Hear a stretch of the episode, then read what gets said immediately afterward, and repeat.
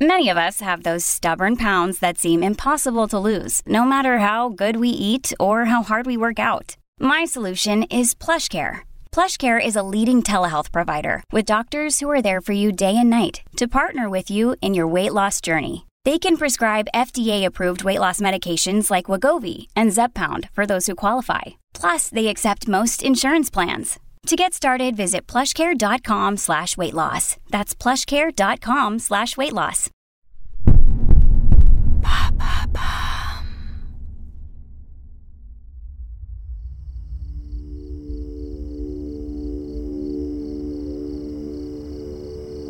Il est 23h20 quand Stella Medeiros, rentrant chez elle après une visite chez sa mère à San Francisco, passe en voiture devant le terre-plein. Stella Medeiros met la main devant sa bouche. Elle se retient de hurler. Elle ne veut pas affoler son fils de 13 ans assis à l'arrière. Dans le rétroviseur, elle distingue le corps de David Faraday, gisant sur le sol. Elle écrase la pédale d'accélérateur et fonce en direction de Benicia. Stella Medeiros roule plusieurs kilomètres, les mains crispées sur le volant, scrutant l'obscurité dans le halo des phares. Peu avant l'entrée de la ville, elle croise une voiture de patrouille. L'officier Daniel Pita est de service ce soir. Entre deux sanglots, la mère de famille lui décrit ce qu'elle vient de voir. Daniel Pita remonte Lake Herman Road, sirène hurlante. Il arrive sur les lieux à 23h28. Daniel Faraday est allongé sur le dos. Du sang s'échappe de son crâne. Betty Lou Jensen est tombée face contre terre une dizaine de mètres plus loin. Cette fois, le tueur a anticipé les risques. Il a d'abord tiré sur David Faraday, éliminant la menace principale. Betty Lou a ouvert sa portière en hurlant. Elle s'est jetée hors de la voiture. Le tueur n'a eu qu'à la suivre et la battre. Au total, dix coups de feu, dix douilles sur le sol. Le tueur n'a pas pris la peine de les ramasser, ni de vérifier si ces deux victimes étaient mortes.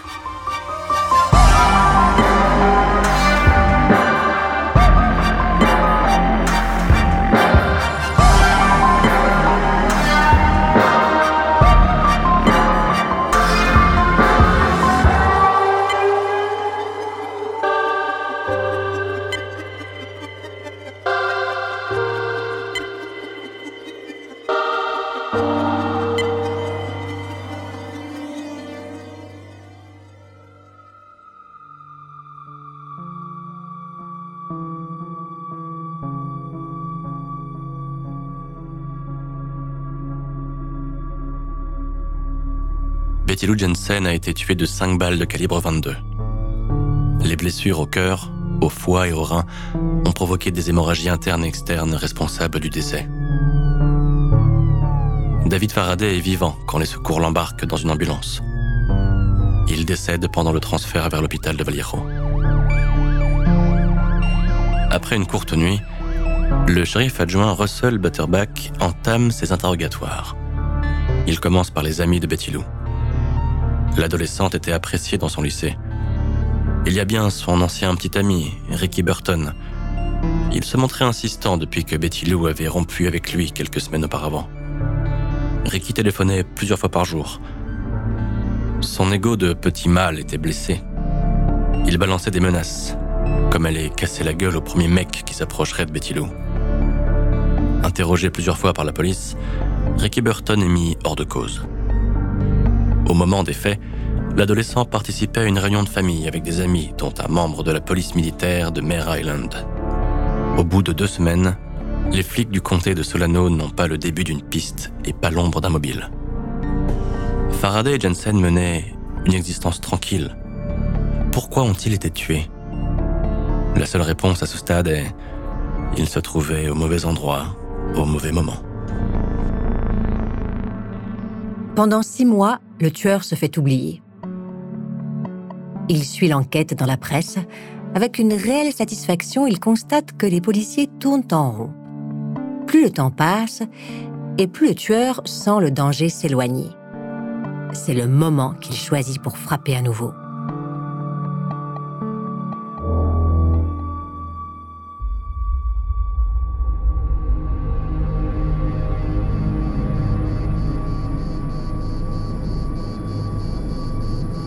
Parc de Blue Rock Springs est un endroit agréable, près de Vallejo. Dans la journée, les familles y viennent pour pique-niquer et profiter de la douceur de l'été. Le soir, le parking du parc sert de lieu de rendez-vous pour les amoureux.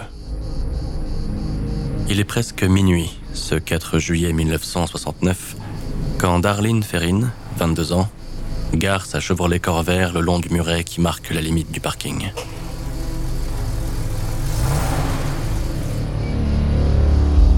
Darlene est accompagnée par Michael Majot, 19 ans, un jeune homme qu'elle a rencontré sur son lieu de travail, un resto ouvert à toute heure dans lequel elle bosse comme serveuse.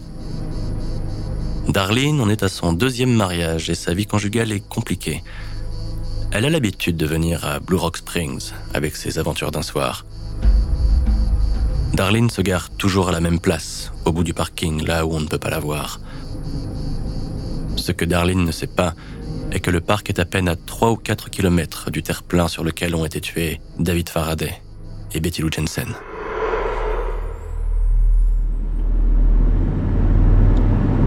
À cet endroit, l'obscurité est dense. Il n'y a pas d'éclairage public. Le tueur se gare juste derrière la corvère de Darlene.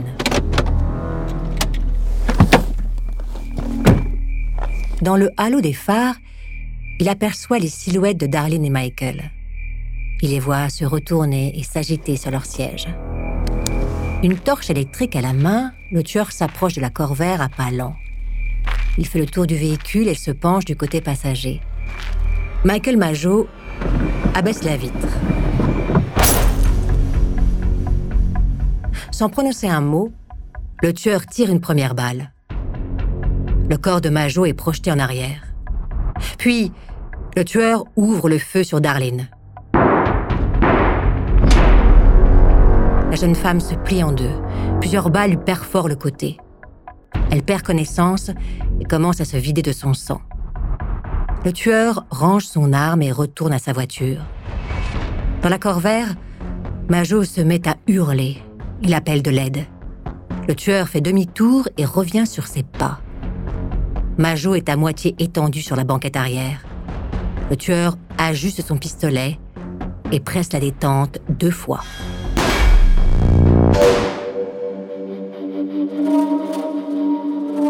À minuit 10, le patrouilleur Richard Hoffman du Valero Police Department reçoit sur sa radio le signalement d'un 187, nom de code pour désigner un homicide, sur le parking du Blue Rock Springs. Hoffman est passé sur le parking un peu plus tôt dans la soirée et l'endroit était vide.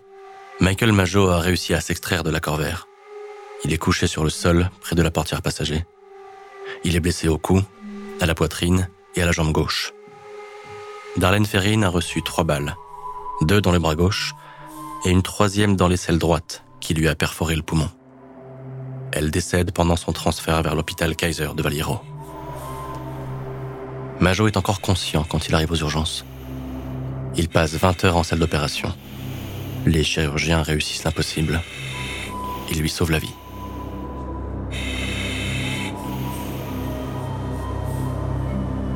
Cette fois encore, le tueur ne prend pas la peine de vérifier si ses victimes sont mortes, comme si cela n'avait pas d'importance.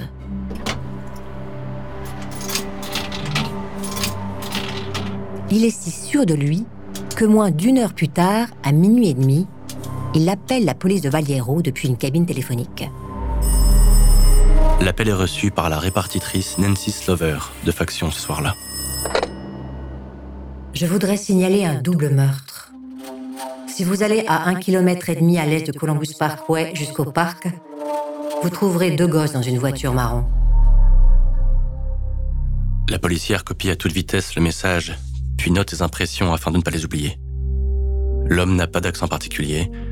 Il parle de manière monotone, comme s'il récitait un texte appris par cœur ou comme s'il le lisait d'un seul trait. Je les ai abattus avec un Luger. J'ai aussi tué les deux gosses à Noël dernier. Au revoir. Avant que l'agent Slover ait le temps d'alerter son supérieur dans le bureau voisin, le tueur a raccroché. Le tueur sort de la cabine téléphonique. Elle est collée au mur d'un garage à l'angle de Toulommiers Road et de Springs Road. Le commissariat de police est juste à quelques blocs de là. Le tueur observe le carrefour désert à cette heure-là. Il remonte dans sa voiture et disparaît.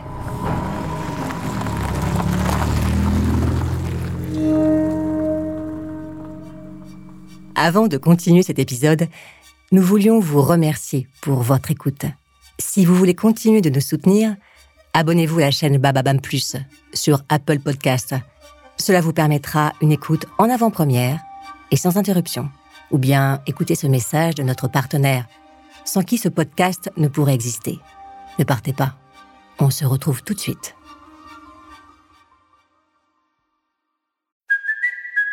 Kaylee Cuoco for Priceline. Ready to go to your happy place for a happy price? Well, why didn't you say so? Just download the Priceline app right now and save up to 60% on hotels. So, whether it's Cousin Kevin's Kazoo concert in Kansas City, go Kevin, or Becky's Bachelorette Bash in Bermuda, you never have to miss a trip ever again. So, download the Priceline app today. Your savings are waiting. Go to your happy place for a happy price. Go to your happy price, Priceline.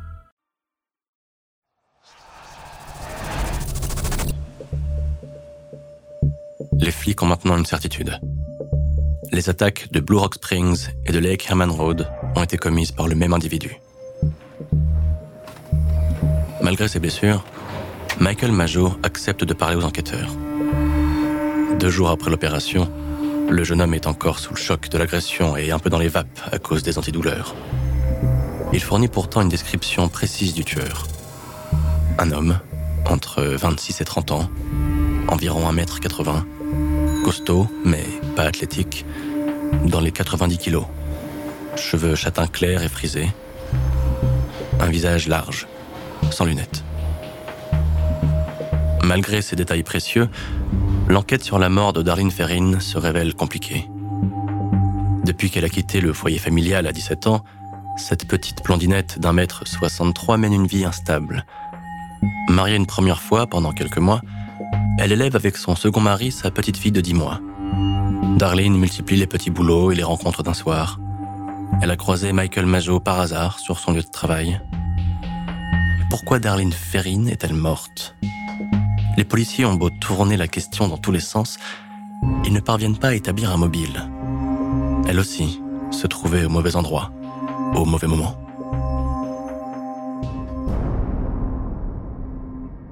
1er août 1969. Le tueur adresse trois lettres à trois journaux de la baie. Le Valero Times Herald, le San Francisco Chronicle et le San Francisco Examiner.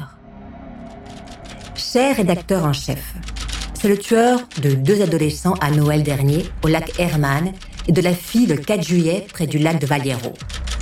Afin de prouver que je les ai tués, je vais vous donner des éléments que seul moi et la police connaissons suivent deux pages manuscrites fournissant des détails très précis sur les meurtres de Faraday et de Jensen et sur l'assassinat de Darlene Ferrin.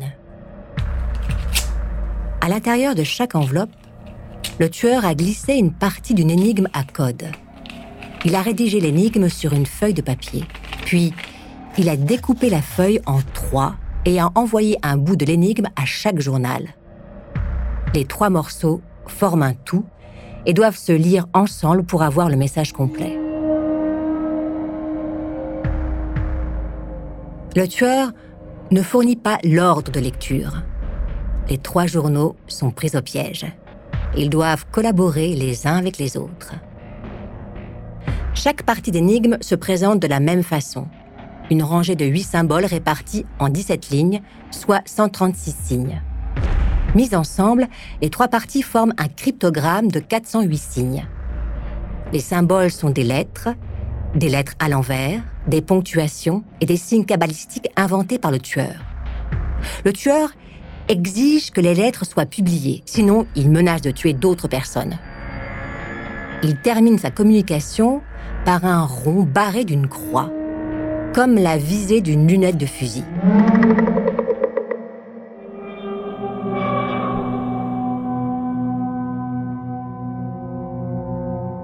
Trois parties de l'énigme sont envoyées au service de cryptographie de la marine américaine. Les lettres L sont transmises au siège du FBI à Quantico et le ministère de la Justice est informé de la présence d'un serial killer dans la région de San Francisco. La calligraphie et les fautes de grammaire et d'orthographe conduisent les flics à penser que l'auteur n'a guère l'habitude d'écrire et qu'il n'a reçu qu'un faible niveau d'éducation.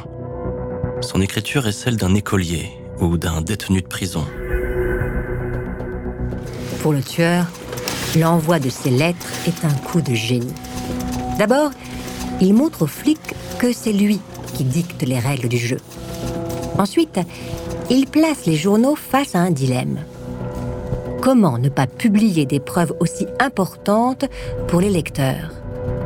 De plus, imprimer les énigmes est la garantie de vendre du papier. La presse lui trouve un surnom pour vendre ses titres à la une. The Code Killer. Le tueur au code.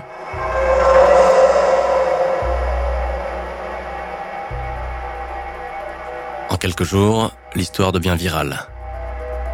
Tout le monde tente de déchiffrer le message du tueur. Les flics reçoivent alors des dizaines de lettres de délation. Des proches, des amis, des voisins ou des collègues de travail sont soudain accusés d'être des tueurs en série.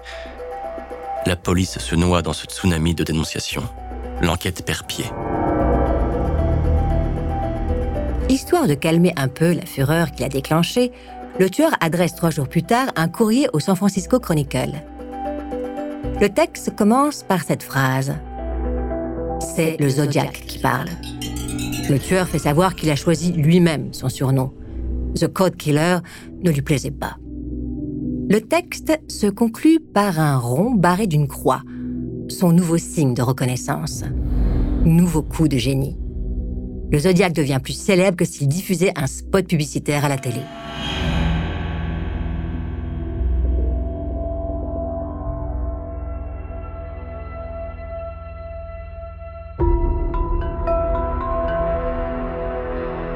Quelques jours plus tard, le Chronicle reçoit un appel de deux lecteurs, Don et Betty Harden, un couple d'enseignants. Après plusieurs jours d'efforts, ils ont craqué le code. Avec l'approbation du FBI, une reconstitution du message est établie. Le texte débute ainsi. J'adore tuer des gens parce que c'est vraiment amusant. Bien plus amusant que de tuer des animaux sauvages dans la forêt car l'homme est l'animal le plus dangereux. Si l'énigme n'apprend rien aux flics, elle leur donne une idée. Le patron du Valiero PD, Jack Stiltz, convoque une conférence de presse. Devant les caméras, Stiltz affirme que l'auteur des lettres n'est pas la Zodiac. Le policier réclame des preuves supplémentaires pour confirmer l'identité du tueur. L'idée est de provoquer le Zodiac en espérant qu'il commette une erreur.